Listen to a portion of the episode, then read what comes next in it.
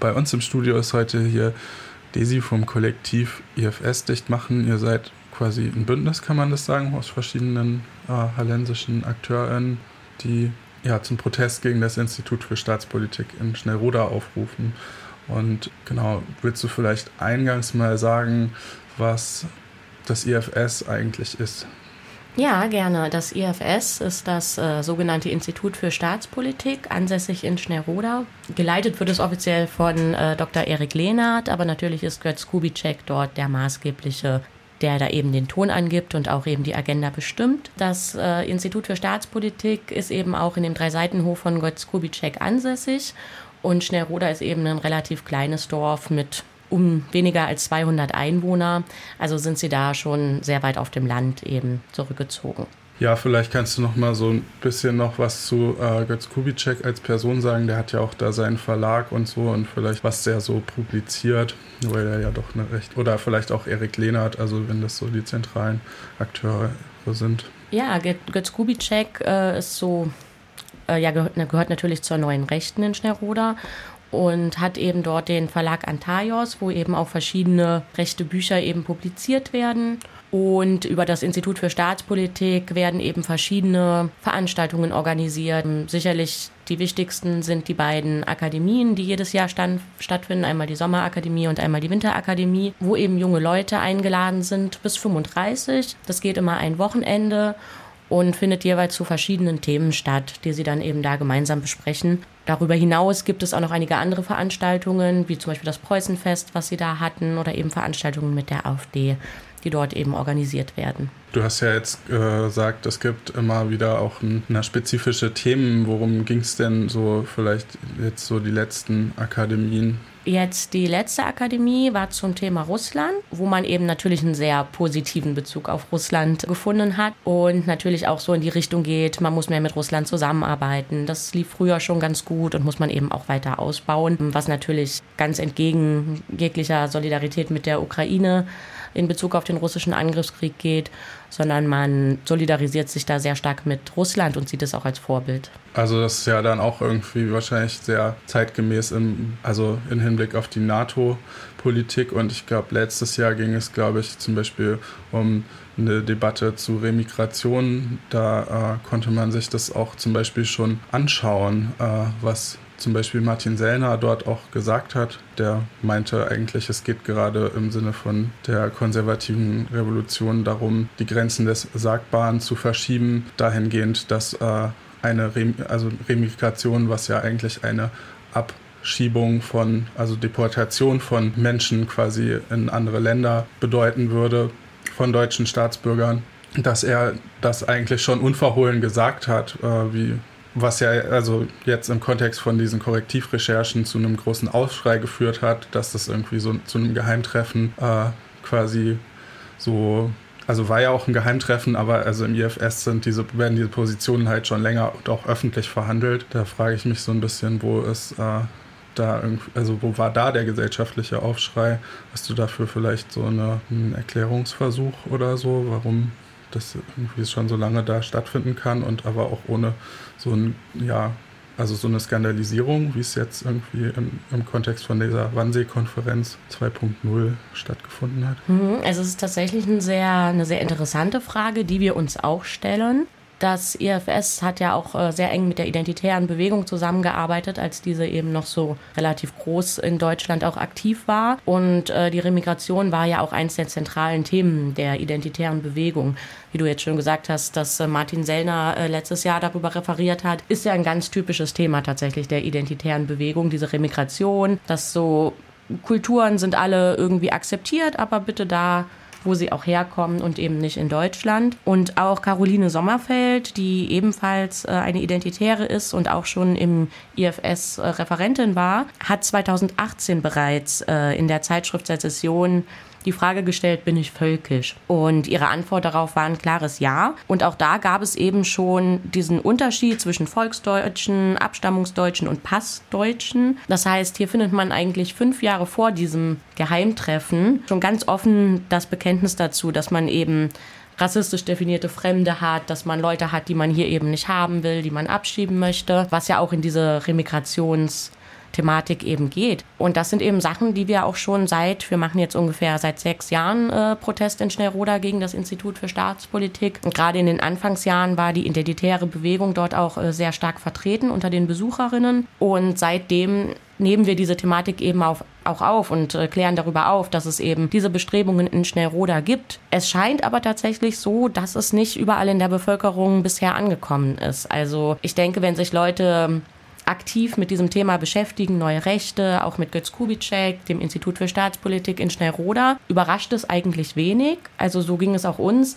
Es hat mich natürlich trotzdem schockiert, dieses Treffen, aber es war jetzt nicht überraschend, weil das halt Inhalte sind, die in Schnellroda schon seit geraumer Zeit propagiert werden. Für die normale Bevölkerung, die sich anscheinend nicht so mit dem Thema beschäftigt, schien es aber doch sehr schockierend zu sein und offenbar was Neues, was eben dazu geführt hat, dass eben sehr viele Leute jetzt auch im Zuge dieser Demonstration gegen rechts auf die Straße gegangen sind. Wir haben das in Schnellroda ebenfalls gemerkt. Äh, wir waren 250 Leute. So viele waren wir lange nicht mehr dort auf der Straße, was eben auch mit diesem Korrektivartikel tatsächlich zu tun hat, weil schon im Vorfeld des Protestes eben auch viele auf uns zugekommen sind und gesagt haben, Mensch, das ist ja total wichtig, da was zu machen. Was wir natürlich genauso sehen, worüber wir uns auch gefreut haben, aber es hat uns natürlich trotzdem ja auch auch ähm, überrascht zurückgelassen, weil es ja im Endeffekt dieselben Inhalte sind, die eben schon seit Jahren in Schnellroda propagiert werden. Und genau im Zuge eben dieses Korrektivartikels hatten wir dadurch auch eine sehr große Demo in Schnellroda im Verhältnis zu den letzten Jahren, was natürlich auch erfreulich ist aber natürlich äh, nichts von, den, von dem Themenfeld her eigentlich nichts Neues ist. Also für mich ganz subjektiv würde ich auch sagen, ich finde es irgendwie auch auf eine Art ein bisschen bedrohlich, dass äh, quasi also da so eine fehlende äh, Sensibilität der Gesellschaft stattfindet, denn also diese Debatte um Remigration, wie sie ja jetzt auch quasi schon von, also maßgeblich Olaf Scholz geführt wird, äh, wurde da schon lange sichtbar und es wurde eigentlich gesagt, wir wollen die Grenzen des Sagbaren verschieben, wir wollen, äh, dass eine Deportation von Menschen quasi irgendwann als letzter Schritt wieder sagbar wurde und ein halbes Jahr später, glaube ich, sieht man Olaf Scholz auf dem Spiegelcoverbild mit dem, den Worten, wir müssen mehr abschieben. Da sieht man irgendwie auch, glaube ich, dass also gesellschaftlich einfach ein bisschen zu wenig Sensibilität da ist, um also mit diesen, diesen Narrativen auseinanderzusetzen und inwiefern man die selbst auch mitträgt. Aber nochmal zurück zum IFS, vielleicht kann man auch nochmal so ein bisschen analytischen Blick drauf werfen, wo man sagen würde, das sind vielleicht schon auf jeden Fall verfassungsfeindliche Inhalte, die da quasi verbreitet werden und würden vielleicht auch ein Verbot äh, rechtfertigen, denn also ihr nennt euch ja EFS dicht machen, ist vielleicht, ja, also auch eine letzte Konsequenz von, der, äh, von den Diskursen, dass man dann ja versucht, dieses Institut zu schließen und die menschenverachtenden Perspektiven, die das versucht, in die Gesellschaft zu tragen. Genau, also wir nennen uns, äh, genau wie du ja schon gesagt hast, Kollektiv IFS dicht machen. Natürlich mit dem übergeordneten Ziel, dass das IFS auch irgendwann dicht macht. Also das Institut für Staatspolitik wird ja schon vom Verfassungsschutz beobachtet ähm, und gilt als rechtsextrem. Das zeigt natürlich schon, dass es natürlich verfassungsfeindliche Tendenzen auch hat. Inwiefern ein Verbot da angebracht wäre. Ich persönlich bin nicht so der Fan von Verboten, weil es, glaube ich, das Problem nicht löst. Also selbst wenn das IFS oder die Veranstaltungen dort verboten würden, wäre das Gedankengut ja trotzdem noch da und man würde sich wahrscheinlich trotzdem treffen in einem anderen Rahmen, vielleicht mit einer anderen Gruppierung oder eben auch im Geheimen, was natürlich das Problem nicht löst. Wie du schon richtig gesagt hast, ist meiner Meinung nach eines der größten Probleme,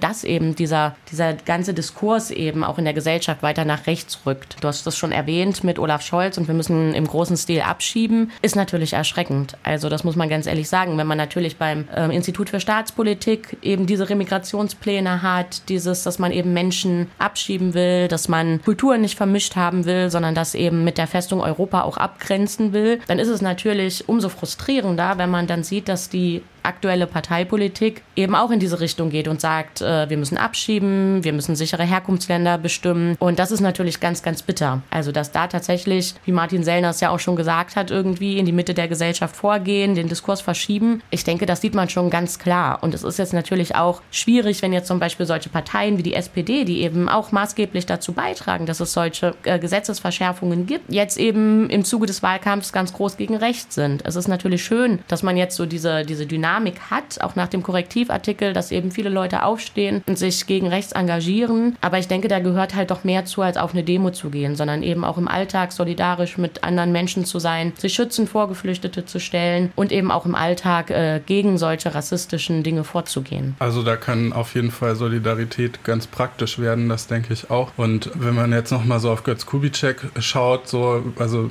bezüglich so Verfassungsfeindlichkeit, also einerseits äh, versuchen die ja auch äh, im Vorbild der neuen Rechten aus Frankreich diese kulturelle Hegemonietheorie im Sinne von einer konservativen Revolution von rechts weiterzudenken und also auch ja um Positionen äh, also konservativ rechte Positionen in der Gesellschaft wieder salonfähig zu machen. Aber zum Beispiel gibt es von ihm auch ganz unverhohlene Aussagen, wo er sagt, er hofft eigentlich, dass es eine Krise und einen Umsturz gibt, der auch irgendwie so, ja, also ich glaube, gewaltvoll äh, ist, dass es halt eine massive Umwälzung der gesellschaftlichen Verhältnisse gibt und so. Und da klingen irgendwie schon, äh, ja, finde ich, sehr doll so Umsturzfantasien an bei ihm. Und das ist irgendwie, finde ich, auch nochmal was, was man vielleicht hervorheben sollte. Also, dass der eigentlich schon, ja, also von einer Revolution von rechts träumt, genau wie die IB ja auch. Welche Verbindungen in die neue Rechte und äh, die AfD gibt es? Beim Institut für Staatspolitik sehen wir diese Verbindungen natürlich ganz deutlich. Also regelmäßige Gäste in der Vergangenheit waren unter anderem der AfD-Bundestagsabgeordnete Roger Beckham, Jan Wetzel-Schmidt oder Martin Reichert, aber auch Landtagsabgeordnete sind vor Ort, vor allem Hans-Thomas Tilschneider sei da erwähnt oder Andreas Kalbitz. Auch jetzt bei der letzten Akademie war Björn Höcke wieder vor Ort und ähm, da treffen sich die ganzen Sachen ja auch so ein bisschen sein. Also während Jan Wenzel Schmidt eben in Schnellroda ist, war jetzt zum Beispiel der Neonazi Mario Müller, der sein Mitarbeiter ist, auch bei diesem Geheimtreffen in Potsdam. Mario Müller war natürlich auch selber schon äh, in Schnellroda zu der Zeit, als die EB eben noch so ja eine gewisse Größe hatte und eben aktiv war. Das heißt, da sieht man schon sehr, sehr stark immer so die Verbindungen von AfD und neuer Rechte, identitäre Bewegungen, damals noch ein Prozent. Aber eben auch so Leute wie Maximilian Krah, ehemals CDU, sind eben auch in Schnellroda zugegen. Also da sieht man schon eine, eine bunte Mischung an Leuten und da kommt im Endeffekt zusammen, was auch zusammengehört. Und schauen wir aber vielleicht nochmal auf die Proteste, wie die letztlich verlaufen sind am Wochenende. Ihr, hattet, äh, ihr wart erst im, in Schnellroda, hattet da Busreisen organisiert. Ich glaube, Platz nehmen aus Leipzig auch noch, äh, waren auch noch da. Und wie war es denn dann da vor Ort? Tatsächlich war es ein sehr guter Protest äh, vor Ort. Also wir haben so um 12 Uhr angefangen mit der Kundgebung, hatten verschiedene Redebeiträge, unter anderem von Jakob Springfeld, der auch dort war. Ähm, danach hatten wir, was ein besonderes Highlight der Kundgebung war, 100 Kilohertz, die bei uns aufgetreten sind und ordentlich Stimmung gemacht haben. Und danach ist eben die Demonstration durch das Dorf gezogen. Was tatsächlich äh, festzuhalten ist, die Teilnehmer des IFS waren zu dem Zeitpunkt schon meistens gar nicht mehr da. Also es hat sich da auf jeden Fall was verändert. Wenn man sich so die Proteste in den letzten sechs Jahren anguckt, war es am Anfang so, dass die Teilnehmer der Akademien eben auch draußen waren. Wir hatten auch schon mal Konzepte, wo wir verschiedene Stände hatten. Gerade zur Zeit, als die IB dort noch groß vertreten waren, sind die Leute rausgekommen. Es gab Pöbeleien, es gab verschiedene Angriffsversuche. Also sie waren halt einfach sehr präsent in dem Dorf. Und mittlerweile hatte man stark den Eindruck, dass Götz Kubitschek versucht, das eben auch zu unterbinden weil er eben äh, diese Art von Auseinandersetzung dort nicht wollte, sondern eben so weiterhin auf das Bild, ja, wir sind ja alle friedlich und wir machen hier nur theoretische intellektuelle Arbeit und wir möchten uns gar nicht da mit den Protestierenden auseinandersetzen. Also es fiel dann schon auf, dass die Teilnehmer eben nicht mehr das Schäfchen wo die Akademien stattfinden, groß verlassen haben, teilweise auch reingerufen wurden und eigentlich nur im Ort waren,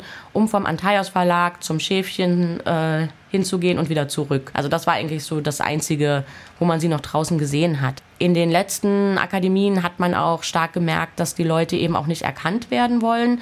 Sie hatten teilweise Pappmasken, äh, die Nummernschilder werden regelmäßig abgeklebt oder man vermummt sich sehr stark. Also dadurch, dass wir da sind, hat sich eben schon was verändert eben bei den Teilnehmern. Es ist nicht mehr so entspannt wie vorher. Das Dorf gehört nicht mehr ihnen, sondern der Protest ist eben auch da und übt eben auch einen gewissen Druck auf die Leute aus. Es ist zum Beispiel auch so, dass Referenten nicht mehr vorher genannt werden. Früher wurden die Referenten äh, genannt, die bei den Akademien eben referiert haben. Das ist heute nicht mehr so. Das heißt, man versucht schon ein Stückchen weit, sich zu verstecken, ja doch möglichst nicht erkannt zu werden.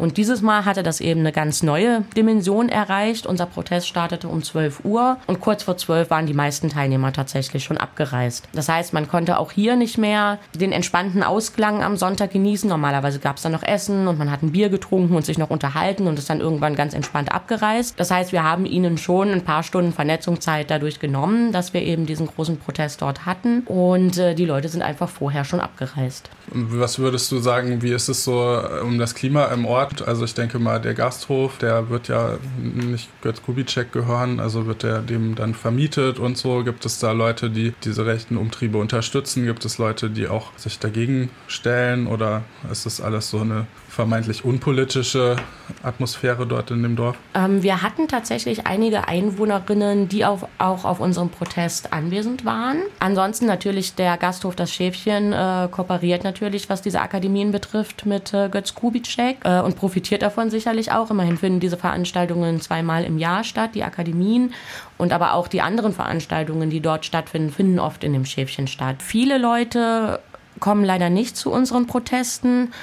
Aber ich glaube, man muss halt auch sagen, dass es natürlich für uns auch wesentlich einfacher ist. Wir kommen aus Halle oder aus anderen Städten. Wie du gesagt hast, Leipzig nimmt Platz, hat auch aufgerufen. Ansonsten Merseburg unter, unterstützt uns auch sehr viel bei unseren Protesten. Es ist natürlich für uns eine wesentlich einfachere Situation. Wir kommen dorthin, protestieren einen Tag und sind dann wieder weg. Während natürlich die Leute vor Ort da eben leben. Und es ist eben auch eine sehr, ein sehr, sehr kleines Dorf. Das heißt, es sind nicht so viele Menschen, die da vor Ort sind. Und ich denke, für die Menschen ist es auch noch mal schwieriger. Deswegen freuen wir uns immer umso mehr, wenn Einwohnerinnen sich unseren Protesten anschließen, weil das natürlich ein sehr starkes und mutiges Zeichen ist, was uns auch sehr freut. Okay, und äh, die Demo war ja dann sogar noch mal erweitert worden um äh, einen Stopp in also bei Merseburg, wo diese neue IB äh, Immobilie, diese Villa jetzt quasi geoutet wurde. Naja, Villa wurde es jetzt so genannt. Ähm, und genau, es gab eine Zuganreise noch von Halle. Wie, wie war es denn dort vor Ort noch? Da wart ihr ja auch noch, glaube ich, mit eurem Bündnis. Genau, wir sind direkt nach dem Protest in Schnellroda ähm, noch nach Skopau gefahren, wo dieses Haus jetzt ist. Der Protest dort war eigentlich auch gut besucht. Ich bin jetzt nicht ganz so gut im Schätzen, aber so bestimmt mindestens 120 Personen. Und von den Bewohnern des neuen IB-Hauses hat man jetzt nicht so viel gesehen. Philipp Thaler und Lukas Wessels waren dort und haben den Gegenprotest abfotografiert, waren aber selber nur am Fenster. Und ich denke, es ist jetzt natürlich sehr wichtig, dass man da in Zukunft dranbleibt. Gerade nach den großen Erfolgen, die man jetzt in Halle hatte, wo man eben das IB-Haus schließen konnte, äh, durch ganz verschiedene Kampagnen, die miteinander gearbeitet haben und eben, ich glaube, gerade diese Vielschichtigkeit war es. Während es die Kampagne Kick Them Out gab, gab es eben auch die Anwohnerinitiative, die jetzt auch bei dem Protest in Skopau anwesend war und eben verschiedene andere Sachen. Und ich denke, dieses gemeinsame Arbeiten gegen das Haus hat eben dazu geführt, dass das Haus dann auch geschlossen hat. Mit Skopau haben wir jetzt natürlich eine etwas andere Situation. Es ist nicht wie in Halle irgendwie eine Universitätsstadt mit vielen Einwohnern, sondern es ist ein wenig abgelegener, ist aber immerhin mit der Bahn zu erreichen, was denke ich schon ganz gut ist. Aber es ist natürlich nicht so zentral wie in Halle. Das heißt, man muss die Sachen schon organisieren, regelmäßig da sein und auch dranbleiben. Und da hoffe ich auf jeden Fall, dass das in der Zukunft auch geschieht. Was denkst du, verändert sich im politischen Klima der Parteipolitik in Deutschland durch die Diskurse der neuen Rechten? Vielleicht noch als abschließende Frage. Ich habe schon das Gefühl, dass der Diskurs äh, wesentlich nach rechts rückt. Also das, was man sicherlich vor vielen Jahren vielleicht noch nicht laut gesagt hätte, ist mittlerweile sagbar, dass so jemand wie Olaf Scholz sagen kann, wir müssen im konsequenten Stil abschieben, ist für mich erschreckend. Man hört es aber auch regelmäßig von Politikern, die in diese Richtung gehen. Wir müssen abschieben, sichere Herkunftsländer und so weiter. Was für mich auf jeden Fall erschreckend ist und eben auch in der Bevölkerung, glaube ich, ähm, Anklang findet. Also es ist nicht mehr so, dass das jetzt eine extrem rechte Position ist, sondern ich meine, es sagen Politiker und es sagen Leute in der Bevölkerung. Es ist einfach mittlerweile angekommen. Was auf jeden Fall sehr schade ist und wo wir, glaube ich, eine antifaschistische Politik einfach entgegenstellen müssen. Also wir können uns leider auf die Parteien nicht mehr verlassen, sondern wir müssen eben eine antifaschistische Politik da entgegenstellen, um eben uns schützend vor Geflüchtete zu stellen, um eben ein solidarisches Miteinander erreichen zu können. Ich würde sagen, da hat die neue Rechte sicherlich auch ihren Teil zu beigetragen. Das war ja auch ihr Ziel. Es ist natürlich trotzdem schade, dass es so weit gekommen ist.